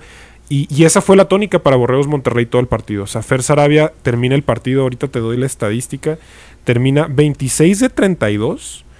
Eh, 26 de 32 para 393 yardas, dos anotaciones. Esta anotación en el, en el Borrego Push, que ya lo, ya lo bautizaron así, eh, en vez del Brotherly Push de los Eagles, ese es el Borrego Push. O el Tush Push. A mí me gusta más el nombre de el Tush tush push también, ajá, exactamente. Y dos anotaciones y la intercepción que ya veíamos. Y, y para esto, y Borreos Monterrey, esto fue toda la, toda la primera mitad. Absolutamente dominaron a la defensiva de auténticos Tigres vía aérea. Es lo que estamos viendo. Si te das cuenta, el juego aéreo y sobre todo en las partes medias de la defensiva por zona que estaba manejando Tigres, por ejemplo, aquí le vemos que llega con presión a la- el 7 frontal que tienen, pero cuando vemos las lecturas que estaba teniendo oportunidad de tener Fer Sarabia y demás, encontraba siempre oportunidad en el área media entre linebackers y safeties. Ahí estamos en otro, ¿no? Encontraba muy bien las zonas y en esta, por más que se colocaban muy bien en lo que los gringos llaman la umbrella, ¿no? En Sí. las diferentes sombrillas o en las diferentes partes del campo, eh, pues él lograba encontrar bien a sus receptores. Sí, justamente, mira, en, en el podcast eh, mencionábamos el lunes, este, este comentario lo hizo mi hermano y se me hizo muy interesante, eh, que él sentía que el Pelón Valdés, que es el coordinador defensivo de Auténticos Tigres, se había equivocado un poco en la apuesta. Eh, la diferencia entre el primer juego entre Auténticos Tigres y Borreos Monterrey eh, hacia esta final en cuanto a esquema defensivo de Tigres es que en el primer juego el Pelón Valdés le intentó acelerar mucho más el reloj de Fer Sarabia con esto que te comentaba la semana pasada de blitz de, jugadores del segundo nivel, ya sean los linebackers, muchas veces los corners, a veces los safeties. Eh, en este juego fue mucho más mesurado en ese game plan. Eh, tuvimos muchas reps con solo presión con frente 30, presión con frente 40 a veces, muy eh, en ocasiones contadas en realidad fue las veces que de verdad quiso traer la casa. Yo la verdad es que intuyo que el pelón Valdés es que vio lo que vimos nosotros a lo largo de la temporada, que fue el crecimiento de Fer Sarabia, coreback de Borreos Monterrey a lo largo del año. Porque en ese primer juego te dabas cuenta cómo no estaba, eh, era su primer juego como titular en Liga Mayor, no estaba tan acostumbrado a estar en el pocket, hacer su lectura, ir de 1 a 2 a 3, como que se veía que predeterminaba mucho sus lecturas desde la jugada. En este partido, justamente lo que tú decías, o sea, está, está el snap, no está la lectura número 1, voltea a ver lectura número 2, tampoco está, ok, está lectura número 3, ok, ahí voy en el balón si eso es lo que está abierto. Si no está abierto, que ese es otro punto importante, Fer Sarabia fue el corredor principal de Borreos Monterrey, no recuerdo exactamente con cuántas yardas terminó, pero tuvo como 3 o 4 eh, snaps, eh, corría súper importantes. Esta jugada que estamos viendo ahorita en pantalla, Es- es- es- súper importante para, para cerrar la primera mitad, eh, o bueno, casi cerrar la primera mitad, porque luego viene, este es yo creo que uno de los pases de la temporada, en el video se ve impresionante cómo eh, ataca ese, ese hueco de la defensiva, pero justamente esta intercepción de Pato Quiroga en Green Zone, eh, que hubiera hipotéticamente puesto a, a auténticos Tigres a una A sola posesión, exactamente, o, ah, exactamente, o, o- o- o mínimo pateas el gol de campo y te vas a medio tiempo. eh, a una sola posesión. Afortunadamente para Tigres, Borregos Monterrey luego responde, y esto era otro de los problemas que hablábamos de Borregos eh, en el podcast. Tienen muchos problemas operacionales, en realidad no tienen este, pues sí, o sea, tienen muchos castigos administrativos, le decimos, de procedimientos, formaciones ilegales. Aquí llegan hasta zona roja. Ya se habían gastado sus tiempos fuera porque la verdad es que el coach, head coach Altamirano no, no hizo gran uso de los tiempos fuera de, de Monterrey en la primera mitad. Y termina en este sack que para mí es la última jugada negativa de Fer Sarabia durante la temporada eh, le hacen el sack, ya no tienen tiempos fuera, quedan como 10 segundos en el reloj. Obviamente sacaba la primera mitad y ya no, y ya no sale puntos. Para auténticos Tigres, Empieza la segunda mitad y aquí esta es la estadística, una de las estadísticas para mí del año. Pato Quiroga termina el partido 4 de 15 para 79 yardas, un pase de anotación y dos intercepciones. Desde la intercepción que veíamos hace unos momentos en las imágenes ahí en zona roja de Borregos, eh, que eh, eh, quedaban cerca de 4 minutos y medio en el segundo cuarto. Desde ese punto hasta el cuarto cuarto con 2 minutos y medio en el reloj, Auténticos Tigres no intentó un solo pase. Te estoy hablando de casi 30 snaps más o menos, los estábamos contando ahí en el, en el programa. Casi 30 snaps consecutivos que mandan un acarreo. Eso en el fútbol del 2023, la verdad es que, digo, yo entiendo que Auténticos Tigres quiere correr la bola, pero aún así es una de las estadísticas más impresionantes que yo recuerdo en todo el año la verdad es que ya lo decía, o sea, cuando tu coreback termina 4 de 15 para 79 yardas y dos intercepciones, la realidad es que no hay mucha confianza en su juego, ¿no? Entonces, en la segunda mitad, ahí se reflejó todavía mucho más. Coordinador ofensivo de la Autónoma de Nuevo León, Juan Ramas, le quitó totalmente eh, el juego de sus manos a Pato Quiroga. Y aquí viene la jugada, una de las jugadas claves que decía René, eh, un mal snap en el, en el punto extra del primer touchdown. Eh, terminan quedándose 10 a 6, pero absolutamente cambió las matemáticas de todo el juego porque justamente al final... en su última posesión, que se quedan como la yarda 40 de Borregos. Digo, esta jugada impresionante, ¿no? El oso de, de Lalo Ortega.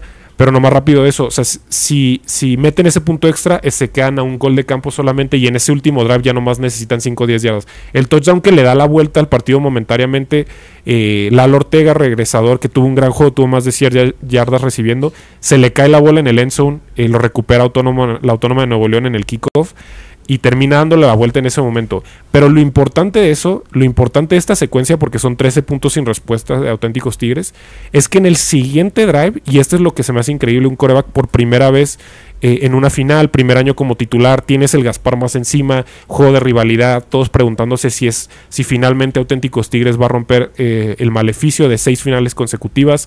Regresa y en el siguiente drive hace lo que hace, un pase de 40 yardas. Excelente lectura. Exactamente, al Jopli identifica de las pocas veces que tuvo cobertura uno a uno. Excelente lectura. Exactamente, de las pocas veces que tuvo cobertura uno a uno, uno de los receptores de Borreos Monterrey lo identifica inmediatamente, pase de 40 yardas.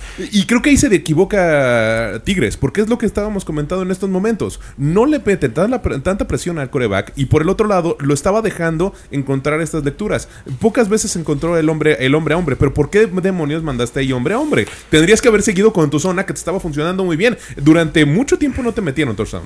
Fíjate que sí, no, estoy de acuerdo, estoy de acuerdo, estoy de acuerdo y no estoy de acuerdo, porque lo que yo les decía, a ver, eh, Autónoma de Nuevo León intentó jugar en este partido más looks de cover 3, eh, un solo safety high, eh, middle o sea, la parte del la parte media, o sea, el sim, digamos, cerrada la mayor parte del tiempo con un safety cuidando esa parte. Caso contrario al primer juego que estaban jugando dos safeties high, en algún momento del juego hacen el ajuste, se van a dos safeties high, no funciona. Lo regresan a cover 3, tampoco les funciona. Está bien, ahora te voy a poner personal, tampoco funciona. O sea, llega un punto en el juego donde yo sentí que el pelón Valdés, o sea, fue tan desmoralizante el performance de Sarabia por la habilidad y por, por el gran nivel de juego que llegó un punto donde la defensiva de auténticos Tigres yo siento que intentó todo. O sea, intentó personal, intentó zona, intentó dropear 3, intentó dropear 8 eh, a cobertura, etcétera. Nada les funcionó y digo, al final es eso. Auténticos Tigres vuelve a responder eh, en esta ofensiva con lo mencionaba, fueron casi 30 carreos consecutivos entre Ángel Alvarado y Axel, y Axel Montini, principalmente dos de los mejores corredores de ONEFA. Eh, y ya, eso fue la segunda mitad, fue un toma y daca, toma y daca, ambas ofensivas respondiendo constantemente.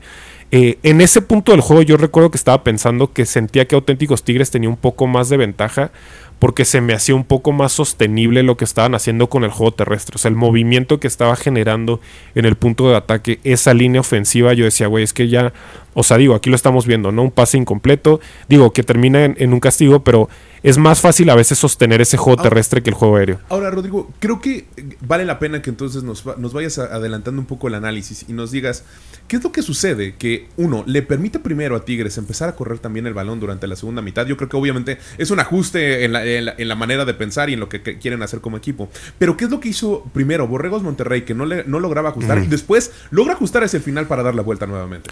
Fíjate que yo ahí más bien creo que fue eh, lo que empezó a hacer Auténticos Tigres más algo que haya cambiado Borreos Monterrey. Auténticos Tigres, lo decíamos la semana pasada, yo creo que el, en cier- hasta cierto punto el staff tenía, no que nos escuchen a nosotros, pero más o menos tenían la misma idea de que decían que Escúchenos de cualquier manera. Exactamente. Tanto Eh, como Play Action. necesitamos abrirle un poquito el playbook a Quiroga, a la ofensiva, eh, extender el run game a través de pases cortos, eh, hacer uso del play action eh, para tener otra dimensión en la ofensiva. Entonces, a raíz de eso, empiezan a jugar un poquito, empiezan el partido jugando personal 10, personal 2, perdón, personal 11, que es un end, un corredor, personal 10 es un corredor y cuatro receptores abiertos. O sea, empiezan a jugar un poquito más spread con formaciones abiertas y intentan establecer el juego terrestre a raíz de eso. La realidad es que eso no les termina por funcionar y para la segunda mitad el cambio más importante es, ok, vamos a jugar personal pesado. Vamos a jugar personal 13, o sea, es decir, vamos a tener tres, tres ends en el campo y un corredor eh, y un solo receptor abierto. Vamos a jugar personal 12, personal 21. Es decir, estos personales con gente mucho más pesada en el campo y es ahí donde empiezan a dominar el juego terrestre. En este punto del juego, eh, el touchdown que parecía que les daba el gano eh, es, eh, es un. Sí, se cae el corner de la cobertura. eh, es un poste bastante sencillo, pero justamente pues se cae el corner y queda completamente solo. Y en este punto quedaban más o menos un minuto y medio. tenían una ventaja de tres puntos, si no me equivoco, perdón, sí, tres puntos. Y este, y ya, parecía que en ese momento, pues el Gaspar más iba a hacerse pesar, la defensiva iba a aparecer, iba por fin caer el error del coreback Fer Sarabia de Borreos Monterrey. Pero la realidad es que en este drive, un minuto y medio en un territorio hostil, campeonato nacional en la línea, es para gente grande. Y lo que hace Fer Sarabia en este drive, digo, ayudado de un par de castigos, aquí terminan expulsando a Delfino Palomo, que es linebacker de Auténticos Tigres, clave para esa defensiva perdón, este, lo terminan expulsando por un, un targeting. La verdad es que el libro de texto, un tema recurrente con auténticos tigres, los castigos de esta, de esta naturaleza.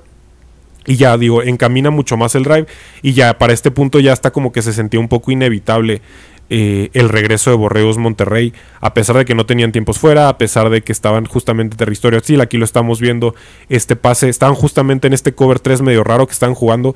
Yo tengo mis dudas, honestamente, si la expulsión de Delfino Palomo eh, entre el linebacker número 47 era un linebacker que en realidad no había tenido mucha actividad. Si tú ves el video, se ve que él está como en un constante diálogo con el otro linebacker, Emanuel Rodríguez, el número 4, sobre su asignación, sobre esto. No sé si haya influido específicamente en esta jugada, pero por cómo se da la situación de que Eduardo Ortega está tan solo, nadie le hace un cheque, es un free release básicamente eh, en una zona del campo en la que en realidad no debería de tenerlo. Eh, yo tengo mis dudas si no hubo ahí una falta de comunicación. Esta es la secuencia a la que hacía mención René. Aquí, si no fuera por el punto extra, aquí solamente necesitas unas 10, 12 yardas para darte una oportunidad. No las tienes, no las tienes, entonces tienes que obviamente rifarte. Tuvieron dos oportunidades aquí, dos aves marías. Esta es la segunda, esta ya fue la final del juego. Pero si hubieran pateado ese punto extra que mencionaba René, en esta secuencia de final del Necesitas juego. avanzar 10 yardas. Exactamente, ya nomás necesitas 10, 15 yardas para darte una oportunidad para mandar el, el juego a, a series extras. Obviamente no sucede Llegó la hora y ya necesitas ese touchdown ya con lo inoperante que había sido tu juego aéreo a lo largo del juego. Este, aunque digo, es un ave María, todo puede pasar, pero la realidad es que ya súper, súper complicado. Termina dándose la, consumándose la victoria. Borreros Monterrey 31-27 y Fer Sarabia se consolida, yo creo. Ahorita, ese performance, lo que decía, 26 de 32, más casi 350 yardas en este territorio, en el Gaspar más en un campeonato nacional contra una de las mejores defensivas que hemos visto en los últimos años. La verdad es que muy pocos QBs en México tienen la capacidad de darte un, un- un desempeño como ese. Ahora, creo que ya nos mencionaste a Fer Sarabia como, creo yo, es el MVP del partido. Sí, totalmente, 100%. Nos dices que pasa para más de 300 yardas, dos anotaciones, desde, se recupera de una intercepción al, al principio del juego, hace correctas lecturas y es su primer año.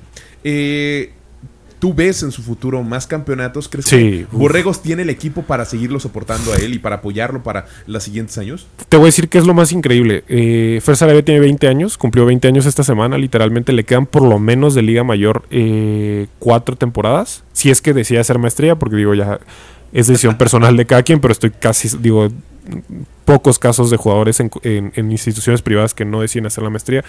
Seguramente sí. Además de eso, sus receptores principales, Mauricio Santos, el número 82 externo, Lalo Ortega, eh, número 88, que tuvo más de 100 yardas, tiene el touchdown del Gane. eh, Daniel Santos, que es el hermano de Mauricio Santos, también va a estar ahí todavía un par de años. Es decir, eh, en la línea ofensiva me parece que van a perder ahí una o dos piezas, pero digamos, el core de la ofensiva se va a mantener. Algo que decía mi hermano, que digo, Diego Ruiz, mi hermano, fue coreback en Azteca Sutlab. Él decía: lo, lo más impresionante de Sarabia es esto. Este es el año donde su desempeño a lo largo del año va a ser más pobre, porque es su primer año como titular. Eh, tú le das otro año de reps, tú le das la experiencia que ya agarró, la confianza que tiene después de haber ganado un campeonato nacional, eh, con sus armas que se mantienen básicamente intactas. Uf, o sea, Borregos Monterrey se tardó un poquito en carburar este año. Yo siento que en 2024, desde el primer snap, van a estar ahí dominando. ¿Tú qué opinas de la final, mi querido René? Pues la verdad, los Tigres y sus fantasmas, ¿no? 100%. Pero cuando eh, estaba yo pues, estaba aquí trabajando, me fui, pasó la licenciada y pues, iba viendo el, el- por el celular. Cuando mete justo el touchdown Tigres, justo le comenté a la licenciada, creo que Tigres ahora sí va a ganar. Porque la verdad es que con minuto y medio tenían. Tenían un minuto y medio. Correcto. Si en tiempos fuera, o sea, Tigres necesitaba pues que su, su defensa hiciera un stop. Dije, lo, lo peor que puede pasar es Se van a tiempos extra. Ajá. Se van a series extras y pues ahí sabemos que son volado, básicamente. Claro, claro. Eh, yo sentía que los Tigres iban a ganar después de ese. Después viene la serie ofensiva. eh, mete el touchdown Borregos. Iba a apagar ya el celular. Y viene el regreso. Que yo, la verdad, cuando libra ese, esa primera cortina de, de bloqueadores. Parecía, ¿no? se iba, Parecía, parecía. aparte, no sé. eh, digo, tengo que ver otra vez el video porque no, no vi más de dos veces Como la tú no te pusiste con, la- con pluma y lápiz eh, y, y papel igual que aquí el buen Rodrigo a anotar las yardas, los sacks y todo. Ah, no, no, él- no. Él, él saca Ese- sus ese es estadísticas. Esa es su sección, esa es su sección. ¿Qué pasó? ¿Qué Yo, pasó? lo mío es la NCAA. Se me acaba la tinta el sábado. Entonces, este. No, eh, no sé si por ahí pudo haber cortado hacia el centro y hubiera tenido más posibilidades porque agarra la banda y él solito eh, Le da el ángulo, le ¿no? da el ángulo justo. Creo que es el pateador el que lo es estaba pateador, sacando. Es el pateador. Siento que si hubiera hecho el corte hacia adentro, eh, tenía más campo libre y tenía más campo abierto para eventualmente, si el pateador eh, hacía su, su, su ángulo, volverlo a cortar. No sé, tenía más margen de maniobra si hubiera cortado hacia el centro, de por lo menos llegar, no sé, a la yarda 20 y creo que el Ave María de la yarda 20 hubiera sido un poco Más más, manejable, más sí. alcanzable. Eh, pero bueno, son decisiones que tomas eh, En milésimas. milésimas Sí, de 100%. segundo. Eh, uno porque pues, lo ve en, Sí. en el sillón, ¿no? Comiéndose sus chetos. Y, pero sí me parece que cuando tiene el, el regreso de patada, que parecía que se iba a ir, yo dije, si ahorita corta al centro, pues, tiene Todo el campo. 60 literal. yardas para avanzar, solamente tiene que cortar al pateador, eh, toma la decisión de irse a la banda y es cuando lo alcanzan, lo, lo sacan. Y aún así creo que ese- esa, esa última secuencia que tuvieron dos Aves Marías, eh, pudieron jugarla diferente. Creo que no necesitaban avanzar las 38, 39 yardas en un pase, pudieron haber avanzado 10, 12 y después ya es, es más Intentar uno más. una más. Creo que también esa última eh, secuencia estuvo mal, mal planteada. No sé si se desesperaron y, y quisieron resolverlo todo en un pase. Digo, Al- Alabama al siguiente día puso el El ejemplo, El ¿no? ejemplo. Sí. justo Milrow, pero pues bueno, es- fue un pase milimétrico y una atrapada excepcional, ¿no? Eh, eso, eso, para mí la verdad es que Tigres no se quita los fantasmas. Y, y también, justo porque la primera mitad me la aventé aquí, cuando se fue 10-0 Borregos al, descanso, dije, esto, esto va a acabar 17-0, 20-0, una cosa así. Y, y después Tigres respondió, pero ese punto extra les acabó pesando. Creo que ha sido una... una- no, no, no, no puedo decir que es la mejor final que hemos visto en muchos años porque ha habido finales muy, muy emocionantes, pero sí ha sido una final muy pareja. Eh, creo que definitivamente ah, llegaron los dos mejores equipos. 100%. Es una rivalidad y entonces eso siempre le mete un saborcito especial al juego. Y creo que al final del día nos dieron un muy buen espectáculo. Creo que los dos jugaron a sus máximas capacidades. Eh, y yo tenía miedo de que Tigres hubiera un momento en el cual de- no demostrara que tenía el- el- todo el equipo para ponerse enfrente y tener la posibilidad, la posibilidad de ganar, como lo mencionas, René. Sin embargo, nos, nos dio un excelente juego. Eh, viendo las repeticiones, tratando de hacer este análisis eh, al respecto de qué es lo que había visto Fer, Fer Sarabia. Cómo es que él había logrado estar en los eh, en, en las zonas, ¿no? Cómo había logrado encontrar los huecos correctos, cómo es que se había parado la defensiva de los Tigres. Pues a toro pasado es muy fácil decir, es que a lo mejor le hubiera funcionado el Blitz por zona, a lo mejor le hubieran funcionado otras cosas eh, eh, al lado de, de lo- de los de la Universidad de los auténticos Tigres. Sin embargo, creo que fue un Voy a excelente interrumpirte. momento. Ricardo Landeta nos mandó unos shots de tequila Ricardo por Twitch. Ah, Ricardo la neta nos. Voy a pedir, voy a pedir este, tres shots de tequila en este momento. Ah, continúa. Yo, yo no tenía, yo no sabía de que esas dinámicas eran. No, es que por el Twitch puedes mandar... Un eh, saludo a Ricardo. No, lo- no sé quién sea, pero hey. Es un buen amigo, Ricardo Hermano. Eh, ya me quitaron el hilo, pero al final del día eh, creo que fue una, una muy, un muy buen partido. Fue un partido que, Sí. que, nos, que nos llena el ojo. Es un partido, es una final que no decepciona. Eh, y creo yo que.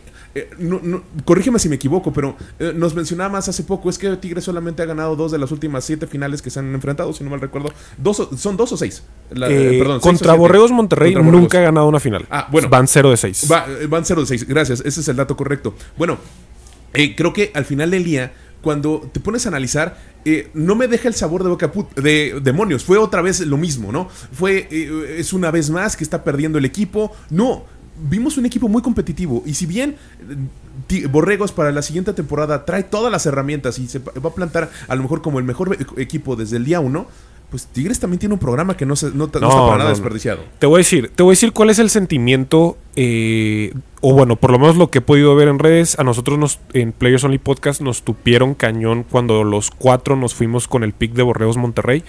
Te voy a decir cuál es el tema de auténticos Tigres. Van dos años consecutivos donde le ganan en temporada regular a Borregos, se ven como el mejor equipo, se ven como el equipo más dominante, reciben la final en el Gaspar Más, que es posible, no, no es posiblemente, es el ambiente más hostil en el fútbol americano colegial hoy por hoy en México. Son- Definitivamente, Son, 15 mil personas que están encima de ti y se escuchan todo el partido. Y son como 100 mil. O sea, Se son sienten 100,000. exactamente. Sí, claro. cuando, estás, cuando tú estás ahí adentro, Sí, sí. sobre todo, digo, es un campo hundido como muchos en México, el, el- el nivel de, de sonido es impresionante.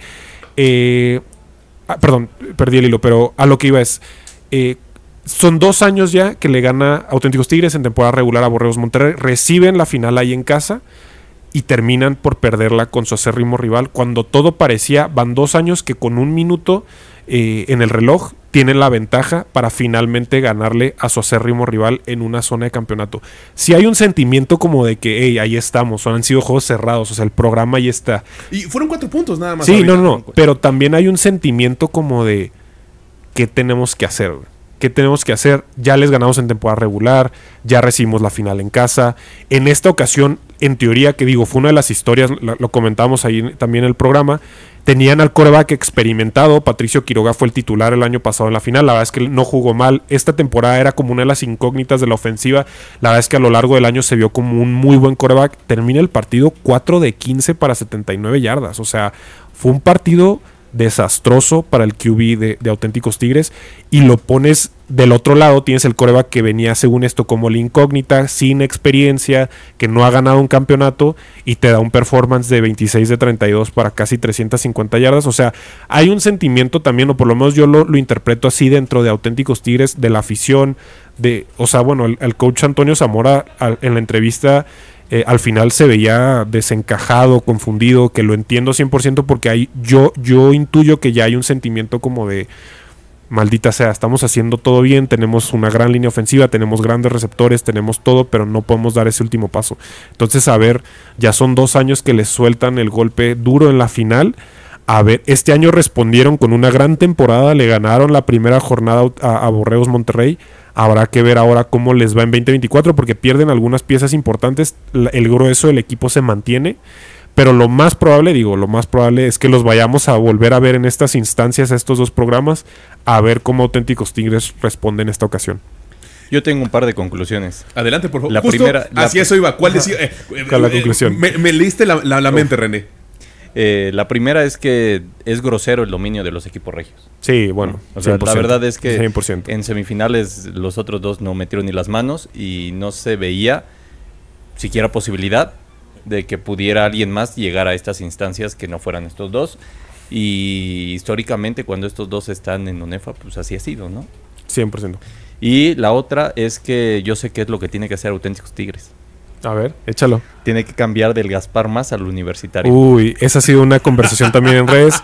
Este. Pero es que eh, eh, se ha puesto muy densa esa conversación. También la he visto. Sí, sí, 100%. Y, y te voy a decir cuál es el razonamiento de auténticos tigres. Uno, que el Gaspar es, este, históricamente, pues ha sido su casa. El, el Uni lo usaban para como fechas específicas o puntuales. Eh, sienten ellos, sienten ellos que pesa más el Gaspar más. O sea, sienten que eh, el universitario, digo, eh, es un estadio, obviamente, es una capacidad como de 45 mil personas. 43. 43. Las gradas están un poquito más separadas del campo. Entonces sienten que no se siente así como en el Gaspar, que literalmente, o sea, tú estás en la banca y, o sea, está el sideline y pasan 6, 7 yardas y ya empiezan las casi casi las gradas.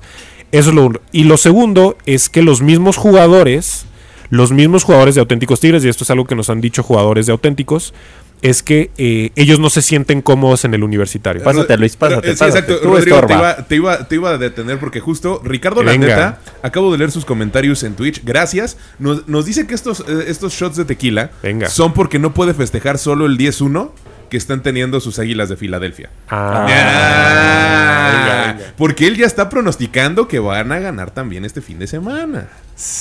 Bueno, es un, es un juegazo, es un, es un tirazo. Hay, hay- hay que mencionarlo, es uno de los acérrimos eh, fanáticos de Filadelfia. Déjenme, aquí está, estoy agarrando ya mi shot. Bueno, pues, eh, Pues- por Ricardo Landeta. Por Ricardo Laneta, amigo, muchísimas gracias por habernos mandado este shot. Y pues, gracias. Salud. Que inicie el viernes. Así sí me gustan las transmisiones de Twitch, amigos. Ah, qué bárbaro. Uf. Uf. Perfecto. Pero bueno, gracias. Continuamos. eh, eh, eh, ¿Te damos un momento para respirar, Rodrigo? ¿O- No, o- estoy bien, estoy bien, estoy bien. Ya, ya, Ah, ya garganta caliente, garganta caliente. Exactamente. Bien hecho. Es más, me aclaró la mente, yo creo. Eh, perfecto. Este, no, bueno, lo que te decía, que los mismos jugadores de auténticos Tigres no sienten el universitario como de ellos. Claro. Ellos sienten el Gaspar como suyo. Eh, ellos van dos años que esa conversación en redes es muy, muy intensa porque obviamente la mayor capacidad que te da el universitario pues sería un espectáculo a lo mejor más vistoso, incluso mediáticamente sería un poco más atractivo, a lo mejor, no lo sé. Pero la, la- conversación se ha enfocado en eso, ¿no? Que, que sienten que no pesa lo mismo. Los jugadores de auténticos han dicho eh, tajantemente que no es de su interés. Habrá que ver, porque no sé, o sea, si ya vas. Bueno, en realidad esta es la tercera final consecutiva que pierden contra una institución privada, porque recordemos lo de la separación de las ligas. En 2016, el campeón de campeones contra mis aztecas de Lutlab eh, terminan, terminan perdiendo esa final ahí en el, en el Gaspar más, ¿no? Entonces ya es 2016, ahora 2022, 2023. Sí ganaron finales contra eh, Pumas, contra Burros Blancos incluso. eh, pero ya llevan pues tres finales perdidas de las últimas ediciones en el Gaspar. No sé, yo sí plantearía eh, el cambio de sede porque sí justamente creo que no les ha no les ha resultado del todo jugar ahí en el Gaspar O que le hagan una limpia. o que le hagan una limpia no sé algo algo tiene que pasar Eh, No sé si vieron ustedes el programa en el cual Peyton Manning y no me acuerdo quién es. Eh, ¿lo, lo viste, Reno, y por eso lo mencionaste la limpia, no? Bueno, les voy a hacer el comentario. Peyton Manning ya ven que tiene su producción Omaha Productions. Ajá. Hace cosas con ESPN y luego tiene también sus propias cosas. De hecho, hacen el Manning Cast todos los, los segundos part- los partidos de Monday Night en ESPN 2. Ellos, eh, Eli y él están haciendo comentarios. Bueno, dentro de todos estos programas que hace, hubo uno que hizo el año pasado en Detroit. Donde hizo una especie de limpia rara wow en la cual pues le era como- eh, dice es que no recuerdo no, no recuerdo el nombre de la persona ahorita lo voy a googlear y lo publico después en las redes sociales y, comparto el video pero está con esta otra persona que también es una personalidad del fútbol americano y eh, juntos hacen una limpia en el estado de Detroit y entonces le dice eh, el, el- acompañante de Peyton Manning le dice, pero esto de qué sirve? No, no, la verdad es que no confío en esta clase de brujerías, no, no sé qué, y le dice, tú confía. Esto es para quitar la mala suerte. Desde entonces, creo que el, el dato es que están 13-4, Sí, algo así, 13-3. claro, claro, desde, claro. desde ese momento que hicieron la limpia. Entonces, pues creo que deberían de invitar a Peyton Manning, el brujo Manning. Algo. lo deberían de invitar para que les haga la limpia a ese estadio. No, 100%. O sea, yo sí creo, y, y digo, lo, lo platicamos a detalle el lunes. Algo tiene que hacer auténticos Tigres porque, a ver, 0 de 6 contra tu rival. Y esto, me lo, esto nos lo dijeron. Tuvimos un especial antes del primer clásico regio de la temporada con uno de los fanáticos más grandes de auténticos Tigres, el periodista Sebastián Moreno, de, eh, de allá de Monterrey. Me decía, mira, en Monterrey, a la afición de auténticos Tigres, eh, más que un campeonato, les importa ganarle a Borregos. Entonces ya te imaginarás perder dos años consecutivos en el campeonato contra Borreos Monterrey después de haberles ganado en temporada regular. Eh, algo tiene que hacer ese programa porque se ha quedado corto de dar ese último paso que su afición tanto les pide, que es de ganarle al acérrimo rival. Entonces sí creo que al- algo tiene que ser. Un último comentario que quería hacer del tema de QB. Eh, hay un rumor de que Auténticos Tigres va a buscar un QB en el portal de transferencias mexicano. En el Eh, draft. En el draft. este, que obviamente si, si, si el del NCAA es el, el- el viejo este, el de México, pues bueno, yo creo que es el viejo este como por 20. Se dice, se dice, se dice que Iker Ayala, coreback de la VM de Lomas ¿Y qué Verdes, ya la se va? es, es, es lo que se dice, es lo que se rumora, que ya, que desde el año pasado fue justamente Iker Ayala de la VM quien se acercó al programa de Auténticos Tigres. Wow, Que eso no me la sabía. Sí, sí, sí. Eh, De hecho, bueno, Eh, Para quien no lo sepa, mi alma mater es la VM. Entonces, Ah, por eso, bueno. Por Pues- eso estoy más o menos. y, y la verdad es que eh, sería un golpe durísimo para la VM porque Claro. Iker Ayala ha es, sido... es base de. Es, es base del equipo, o sea, ha sido uno de los mejores QBs en ONEFA, es un coreback eh, con mucha habilidad atlética, un gran brazo. Eh, se rumora, bueno, la información que, te- que, que a nosotros nos pasaron en Players Only y que la comentábamos el lunes, es que Iker Ayala de hecho se acercó al programa de Auténticos el año pasado, eh, que Auténticos le dijo que no porque no tenía su carta de liberación, que ya sabemos que en ONEFA es, Ajá, ajá. es clave, pa- bueno, es, es necesaria, ¿no? Para salir de algún programa cuando quieres pasar a otro.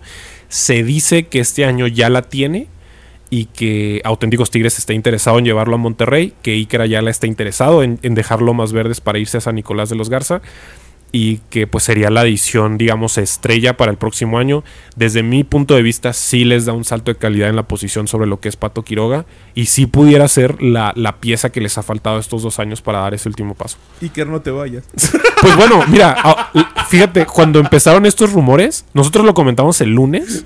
El martes, la cuenta de Twitter institucional de la VM sacó un tweet con una foto de Iker Ayala y el hashtag Stay Together.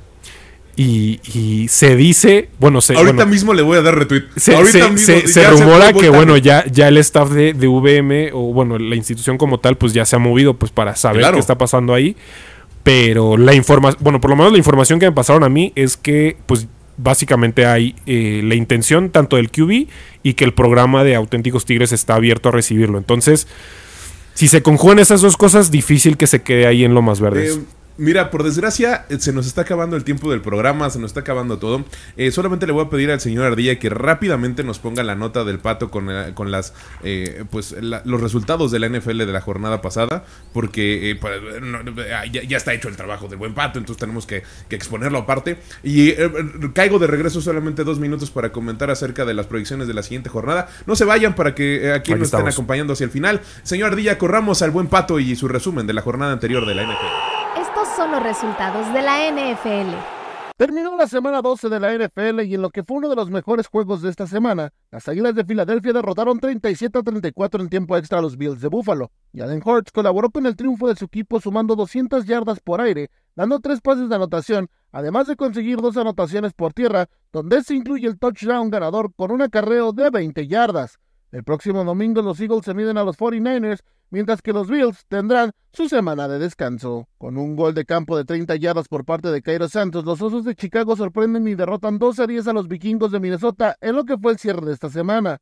El pateador del conjunto de los Bears se llevó la noche al anotar los 12 puntos que metió su ofensiva, lo que le valió ser el mejor hombre del partido, a pesar de haber fallado un intento de gol de campo durante el primer cuarto.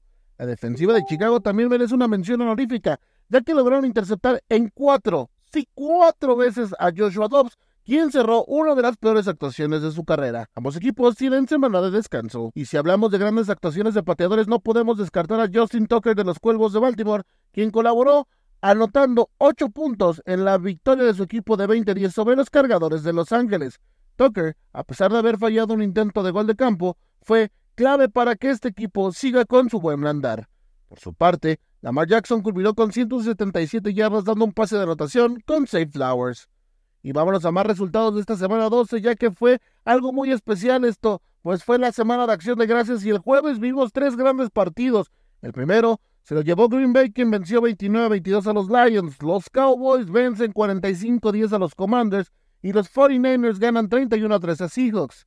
Aaron Rodgers, quien ya recibió su alta médica para volver a los entrenamientos y se perfila a que pueda jugar este domingo, pues va a tratar de revertir el mal paso que llevan los Jets, y en el pasado fin de semana cayeron 34-3 ante los Dolphins. Atlanta le pega 24-15 a Nueva Orleans, mientras que la era post Joe Burrow inició con el pie izquierdo, pues cayó los bengalíes de Cincinnati 16-10 ante los Steelers. Los Jaguars vencen 24-21 a los Texans, mientras que Indianapolis hace lo propio y despacha 27-20 a los Bucaneros. Los gigantes de Nueva York siguen hundiendo a los Patriotas de Nueva Inglaterra, venciendo los 10 a 7, mientras que los Titanes ganan 17 a 10 a las Panteras de Carolina. Los Rams ganan 37 a 14 a los Cardinals, mientras que los Broncos siguen levantando el paso y vencen 29 a 2 a los Browns. Y cerramos con el resultado entre los jefes de Kansas City, quienes son los mandamás de esta liga, ganando 31 a 17 a los Raiders de Las Vegas.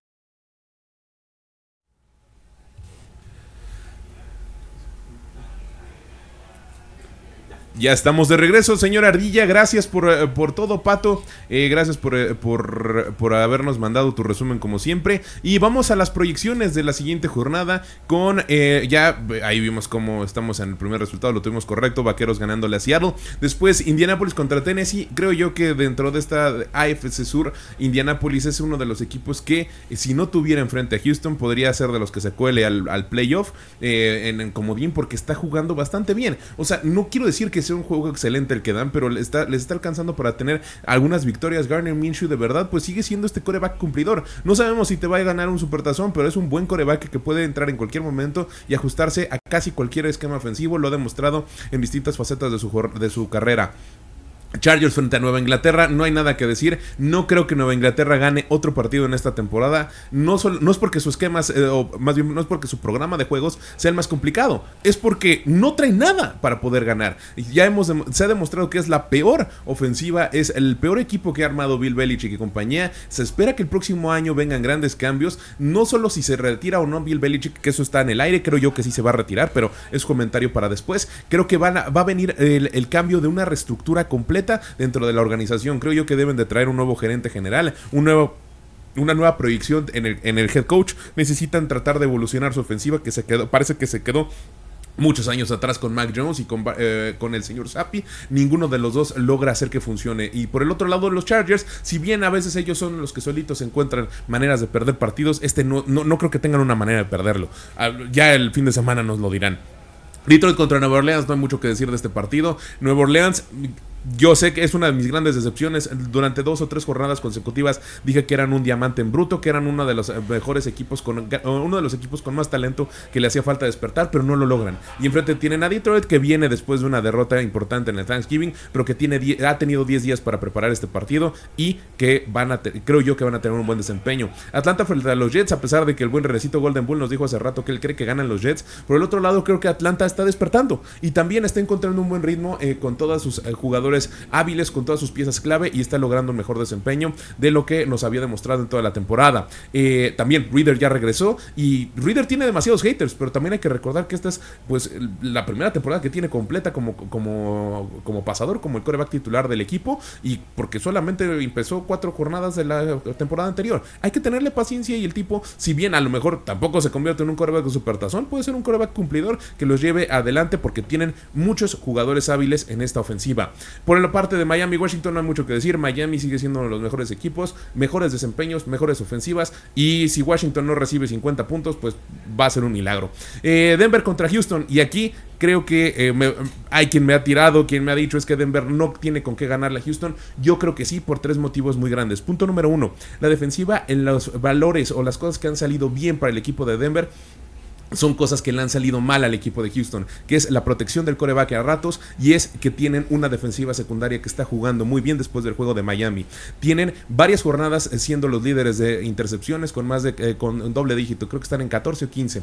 Eh, creo que están teniendo muy buen desempeño de todos sus corners y de sus safeties y por el otro lado Tank Dell al parecer está lesionado y hay posibilidades de que no juegue. Si no juega solamente tienen dos receptores y por ahí a Dalton Schultz que pues no estoy seguro que puedan hacer mella en la defensiva secundaria del equipo y por el otro lado la presión que han eh, ejercido Nick Bonito y compañía ha estado muy bien para el equipo de Denver. Entonces tienen muchos puntos a favor para poder tener un buen desempeño y llevarse la victoria este fin de semana. Tampa Bay contra Carolina, no hay mucho que decir de este equipo, de estos dos equipos, han decepcionado bastante. Yo en lo personal pensaba que Tampa Bay podía tener más esta temporada, pero pues no ha encontrado las victorias. Sin embargo, creo que este fin de semana le gana a Carolina. Eh, Rams contra Cleveland, a pesar de lo que muchos de lo que muchas personas piensan, creo yo que, que los Rams van a encontrar maneras de ganarle a Cleveland, pero esto solamente va a funcionar si y solo si logran, logran proteger a Matthew Stafford. Quién sabe qué es lo que vaya a suceder con esta defensiva que salió justo mermada después de la eh, del juego contra Denver. Miles Garrett, quién sabe qué vaya a suceder con él, si va a poder jugar. Entonces ahí existen varias incógnitas alrededor de Cleveland. Obviamente también la lesión a Dorian Thompson, que pues Ugh, también hay que ver cómo es que funciona PJ Walker y compañía. Bueno, de hecho, hace, hace unos minutos estaba viendo que no va a ser PJ Walker, va a ser Joe Flaco. Pero si Joe Flaco tiene apenas dos semanas en el equipo, ¿habrá logrado tener una buena lectura del playbook? Quién sabe, ahí existen grandes interrogantes de este partido. San Francisco contra Filadelfia. Me gustaría ahondar más en este partido, pero ya no tenemos tiempo. Sin embargo, creo que gana eh, San Francisco. ¿Por qué? Porque tiene los mejores jugadores en el backfield, a mi manera de verlo. Christian McCaffrey y Divo Samuel pueden hacer gran mella en la defensiva de Filadelfia.